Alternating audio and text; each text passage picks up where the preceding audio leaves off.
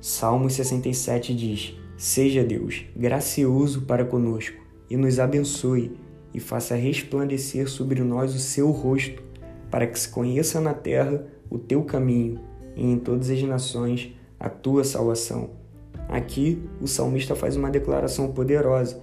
Ele clama para ser abençoado e para ser a imagem, um reflexo de Deus aqui na terra, para que as pessoas reconheçam a Ele e esse deve ser o clamor dos nossos corações.